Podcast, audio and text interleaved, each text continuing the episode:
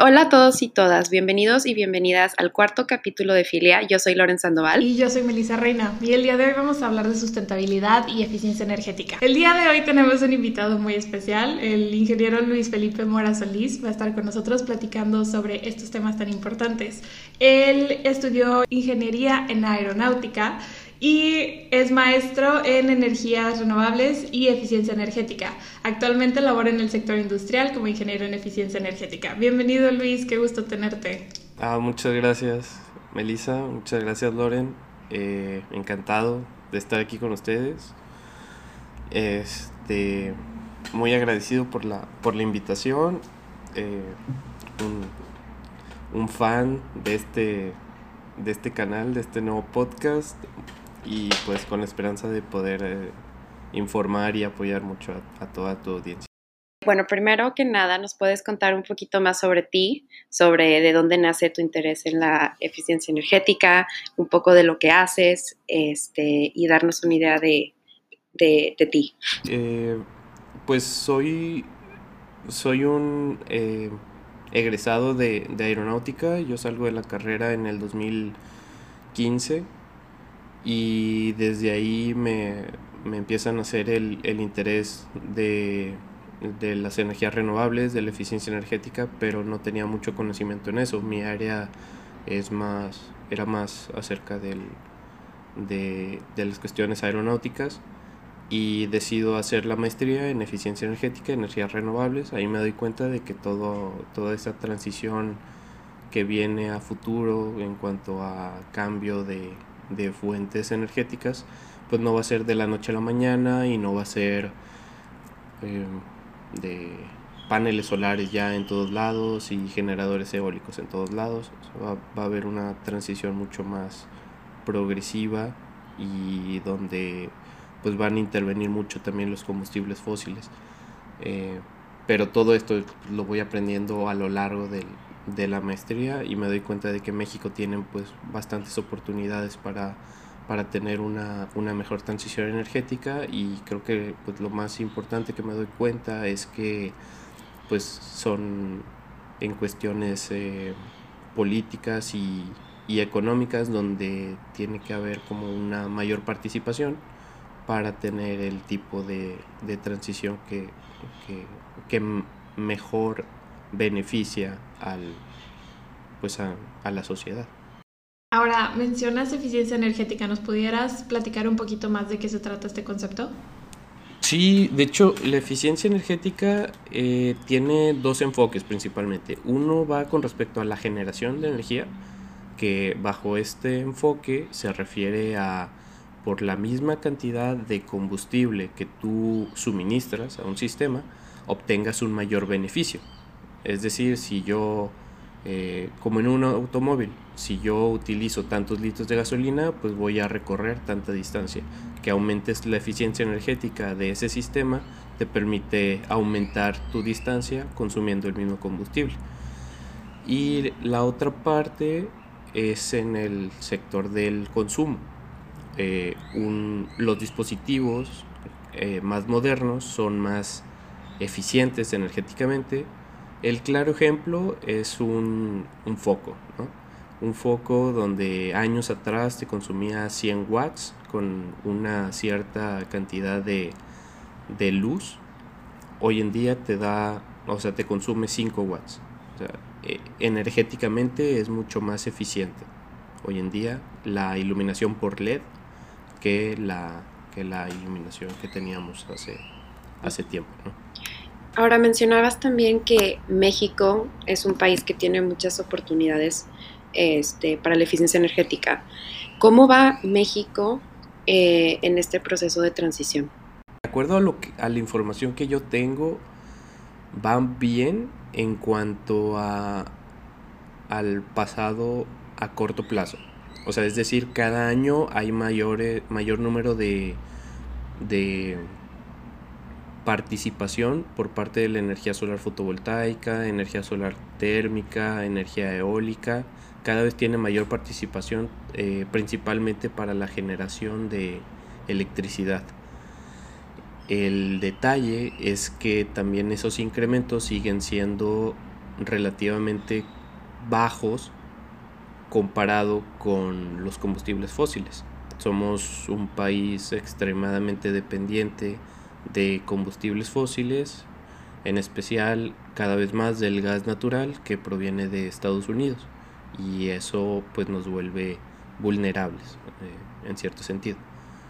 Entonces creo que vamos, vamos bien, pero pues necesitamos mm, eh, acelerar un poco más esa, esa transición.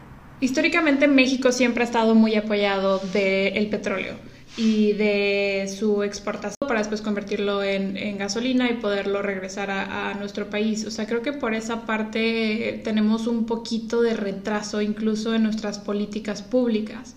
Ya lo habías mencionado, pero me gustaría saber un poco de tu opinión al respecto. ¿Qué crees que podemos hacer en este sector público? Bueno, lo que, lo que yo pienso que, se debería hacer en el, en, el sector público es principalmente eh, definir la, la ley del sistema de comercio de emisiones, que es una ley que, que establece, creo que en conjunto, pero principalmente le establece la Semarnat. Y en ese sistema de comercio de emisiones lo que se hace es darle valor al, a los gases de combustión, principalmente al dióxido de carbono, que emiten las empresas y que emiten la, la industria de generación de energía eléctrica. Entonces, si eso, o sea, no solamente es crear la ley y de hacerla oficial, sino de implementarla de una manera correcta y de hacerle saber a todos los emisores de estos gases que emitir esos gases tiene sus consecuencias, que ya tiene un valor esos gases y que conviene más a ellos y a, pues básicamente a todos eh, el, prevenir esas, esas emisiones. Creo que en cuestión de políticas públicas eh, lo que se necesita es concretar esa ley y hacérsela saber a, a los máximos, a los mayores emisores para pues que haya una buena comunicación entre la industria, esta parte del gobierno que, se, que es nueva, o sea, este sistema de comercio de emisiones es reciente, de hecho en la actualidad se encuentra en una fase piloto, este, pero creo que precisamente porque se encuentra en una fase piloto, es una fase muy importante de la seriedad que le va a dar la industria, porque es muy fácil eh, implementar una nueva ley, pero que no se vaya a pues a, a seguir. ¿no? Sabemos de muchos casos anteriores en el pasado donde pues la industria eh, tiene faltas eh, o incumplimientos a la ley y la ley pues tampoco no, no hace algo al respecto. Eh, esperemos por el bien de todos, por el bien de la misma industria, por el bien del, del gobierno, por el bien de, de, nosotros como ciudadanos, de que esto sea, que esto sea diferente. Y creo que puede serlo porque le, al final el sistema de comercio de emisiones le da valor, le da valor a los, a los gases, ¿no? Y puede ser algo conveniente también para, para la industria. Se supone que con esto ganamos todos. ¿Y cómo, cómo es que la industria gana en este sistema? Porque dices que es algo que les conviene y es atractivo para ellos y tiene beneficios, ¿no? Sí, lo que pasa es que es un, es un sistema, le llaman de cap and trade, que es un sistema de tope y tope y comercio, creo que le llaman. el punto es que les dan un límite, haz de cuenta de, de las... todas esas industrias ya tienen un registro de las emisiones que, que tuvieron el año pasado. Entonces lo que hace la Semarnat es darles el equivalente de esas emisiones del año pasado en bonos o en permisos. Es decir, tienes tanto permiso para contaminar, tienes tanto permiso para emitir. Si tú te pasas de esas emisiones, vas a tener que conseguir de alguna manera esos permisos, ya sea comprándoselos a otras empresas o ya sea tú pagándomelas a mí. Entonces económicamente tú te vas a ver perjudicado. Si tú voluntariamente decides reducir tus propias emisiones del, de los bonos o de los permisos que yo te di, pues te van a quedar. Te van a quedar algunos, no los vas a usar todos. Y eso que tú conservaste va a empezar a tener valor. El valor de esos permisos que tú tengas va a depender de todo el mercado.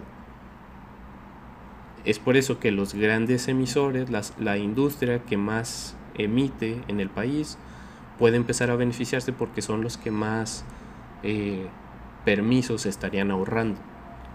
Y ellos podrían eh, comenzar a comercializar esos, esos permisos, darles más valor a esos permisos para, para volverse más competitivos al eh, prevenir esas emisiones. Y eso impulsaría la eficiencia energética. Esto impulsa tanto la eficiencia energética como la sustentabilidad energética, porque la eficiencia energética en sí no, no trae eh,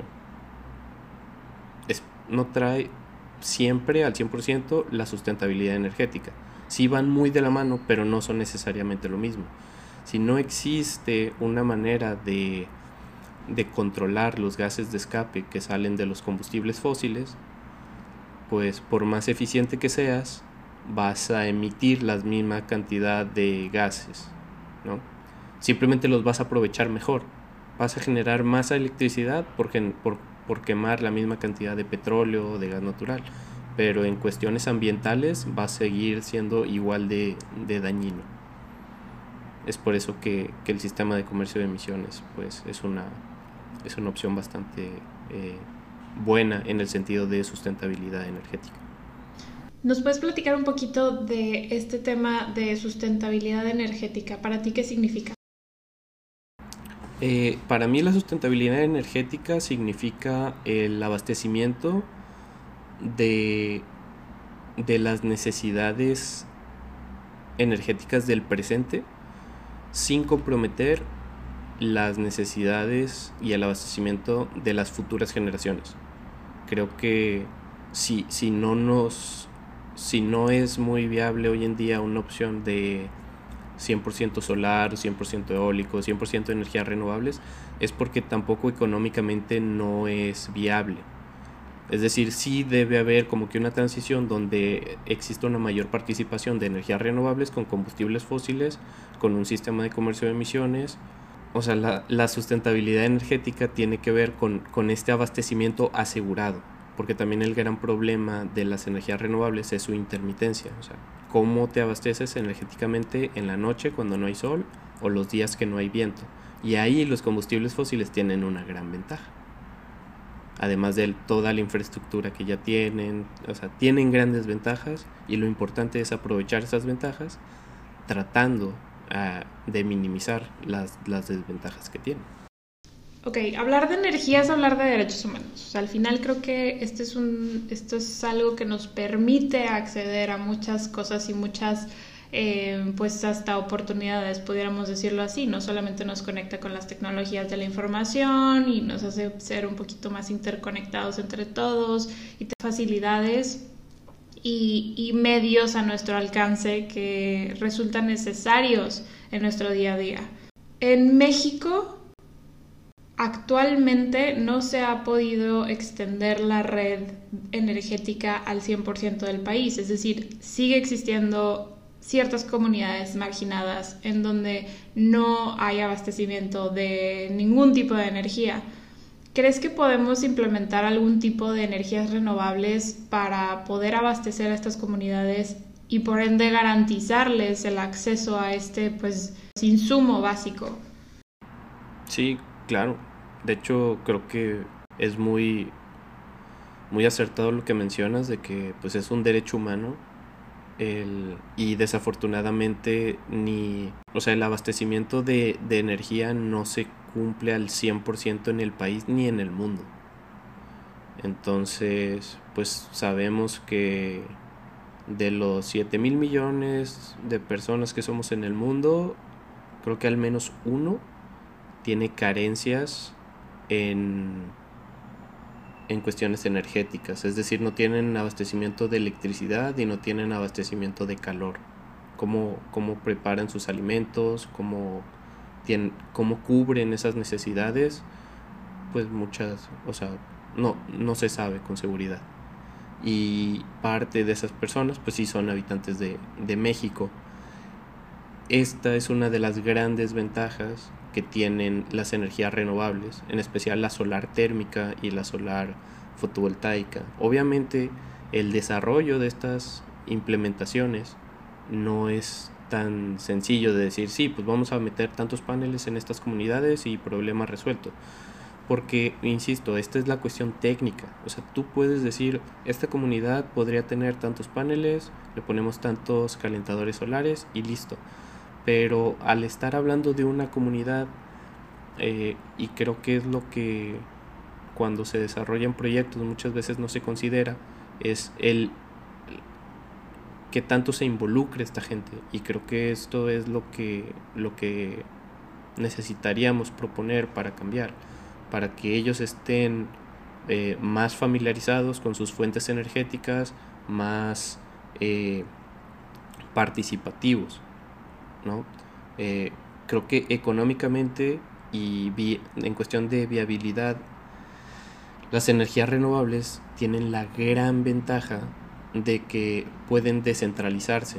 Es decir, para, para llegar a una comunidad rural y llevarles electricidad, no necesitas eh, todo el sistema de la red eléctrica. O sea, no necesitas todos los postes, todos los transformadores, todo, toda esta infraestructura que en las ciudades sí tenemos y que pues tienen sus costos. ¿no? Eh, para estas comunidades rurales puedes implementar sistemas descentralizados de energía, que obviamente también tienen sus elevados costos, pero que son menores a tener un sistema centralizado. Entonces, creo que es una gran oportunidad para, para las fuentes renovables de satisfacer estas necesidades, pero aquí entra el otro punto, económicamente, ¿quién, lo, quién va a aportar? Porque creo que esta es una tarea del gobierno pero que no debe ser únicamente del gobierno. ¿Cuáles crees que sean los pasos a seguir aquí en México? Y también, ¿por qué en México no se han llevado a cabo algunos de los proyectos considerando que México es privilegiado en muchos sentidos para tener o para acomodar este tipo de, energías renovables? Creo que México como país va bien. Eh, pero el, es, muy fácil cometer em, alguna falla o alguna equivocación en, en una decisión importante eh, de, de, sector energético, porque muchas veces son acuerdos a largo plazo. Es decir, eh, pues son firmas de, contratos a 10 años, a 20 años en cuanto a venta de combustible, por ejemplo. Un acuerdo entre Estados Unidos y, o sea, entre algunas empresas petroleras o de gas de, Estados Unidos con, México. Entonces, eh, hay, hay cosas de leyes, hay cuestiones legales que considero que deberían cambiar porque al final esas decisiones nos afectan a todos. Eh, somos, como, o sea, te repito, somos muy dependientes del gas natural que proviene del extranjero y la gran mayoría de los mexicanos no sabemos esto. Y se tomaron esas decisiones eh, yo quiero pensar que al menos se tomó la decisión porque era la, más viable económicamente, la que, la que mayor beneficio traía.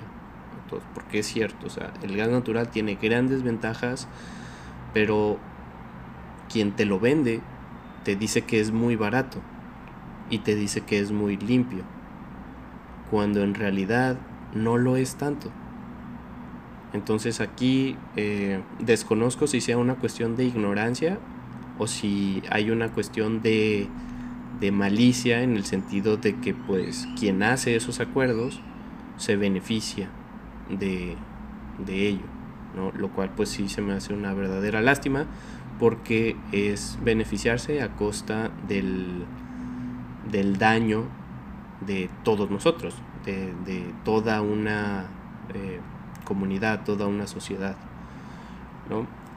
Em, lo que viene para México puede ser bastante bueno si se toman las decisiones correctas, no solo en el gobierno, insisto, o sea, claro que el gobierno es súper importante para que, para que pueda haber una transición eh, buena, pero también mucho depende de las empresas, básicamente los tomadores de decisiones, los tomadores de decisiones que, que en realidad tengan otros parámetros, que tengan unos parámetros donde incluyan cuestiones ambientales, donde incluyan cuestiones sociales. Eh, y pues también creo que es mucho, mucho, muy importante la cuestión de la participación ciudadana. Creo que históricamente somos eh, ciudadanos un poco desinteresados en esta cuestión. Y creo que debe despertar un poco de interés.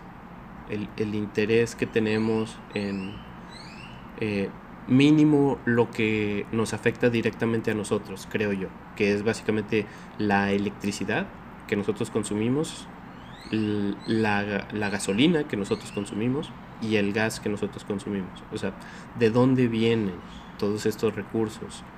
Eh, ¿Quién me los está proporcionando? ¿Cómo le está haciendo para, para proporcionármelo? Y creo que cuando empezamos a indagar un poquito en eso, nos damos cuenta de que hay, hay cuestiones que podríamos también nosotros eh, participar más. Claro, y tocas temas súper importantes. A ver, creo que aquí es muy cierto todo lo que mencionas. Participa el gobierno y directamente el ejecutivo en, en sus políticas y en sus ideas para el sexenio en, en, curso, que lamentablemente no, no se ha visto que empiecen a migrar las ideas a energías limpias o energías renovables. Se, se nota mucho que nos estamos quedando en ese pasito antes y seguimos dependiendo de los combustibles. Pero también existe una gran responsabilidad por parte de las grandes empresas, que son las mayores contaminantes en el mundo, no solamente en México, pero también de los ciudadanos. Entonces, concretamente, ¿cuáles crees que sean las medidas que como ciudadanos, como yo, Melissa, como tú, Luis, debemos de tomar desde el día de hoy, que estoy seguro que tú ya las tomas, desde el día de hoy tengo que tomar para poder aportar un poquito a, este punto?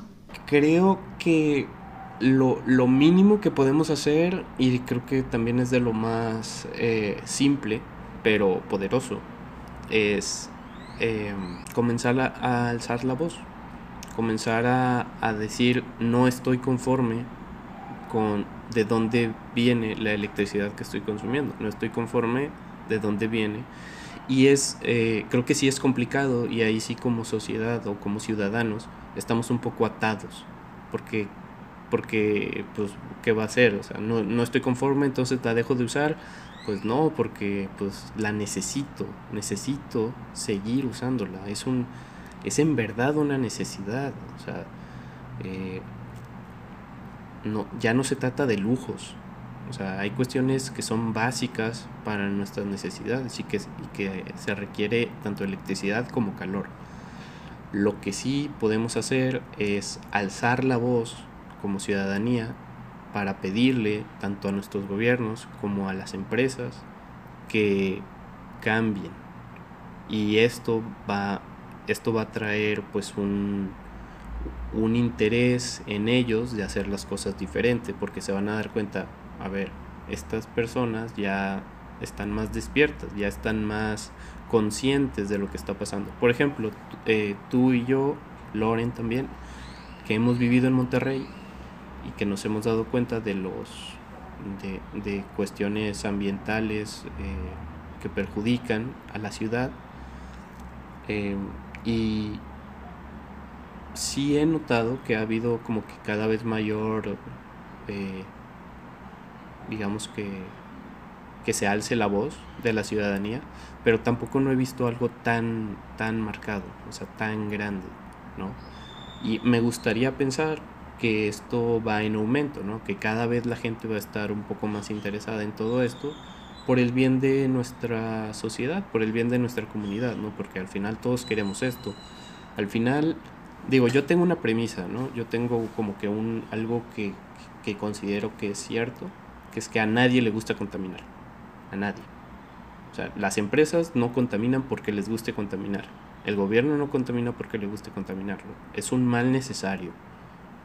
De lo que se trata es de hacer este mal necesario lo más bajo posible. Es esa labor de convencimiento la que, la que considero que, que, hay que hacer. Y también un poquito trabajo de conciencia, ¿no? O sea, creo que también es un tema muy cultural y muy social. Al final hay que cambiar como que un poquito este chip que ya traemos literal, prendes el switch, hay luz, no te pasa ni por la cabeza dónde, de dónde viene, cómo se produce este tipo de energía, ni, ni a quién afecta. Realmente no es algo que tengas consciente en, en tu día a día.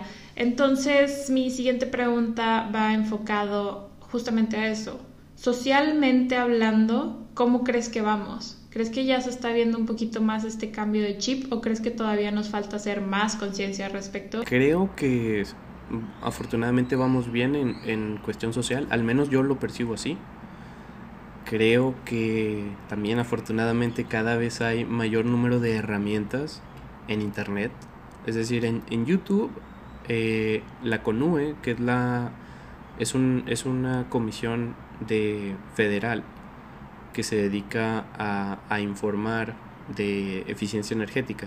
Y ellos tienen un canal en YouTube y pues cualquier persona con internet puede accesar y puede eh, informarse al respecto, o sea, cómo ahorrar eh, electricidad en tu hogar, cómo ahorrar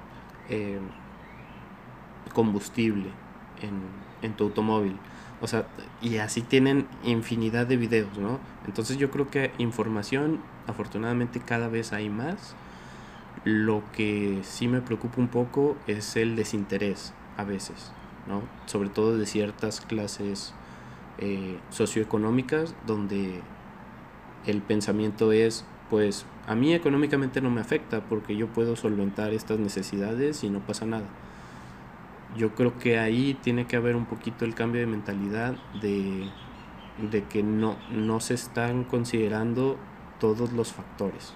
O sea, si estás abasteciendo tus necesidades que te proporciona cierto, cierta fuente, llámese CFE, llámese gas natural, llámese no sé quién sea, pero eh, no necesariamente son las más limpias ni las más sustentables. Y creo que pues también hay, hay maneras de saber qué tan sustentables son tus fuentes energéticas.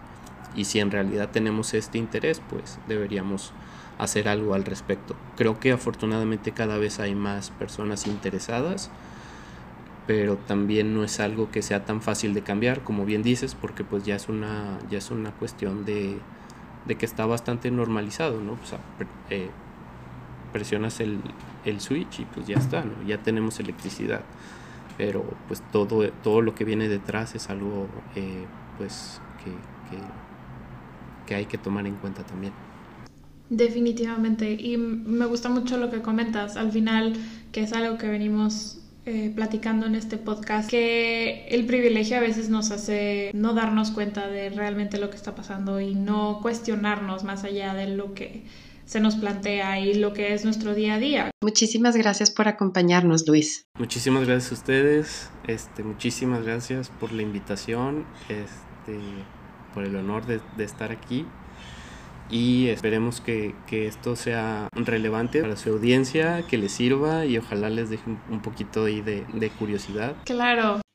Bye.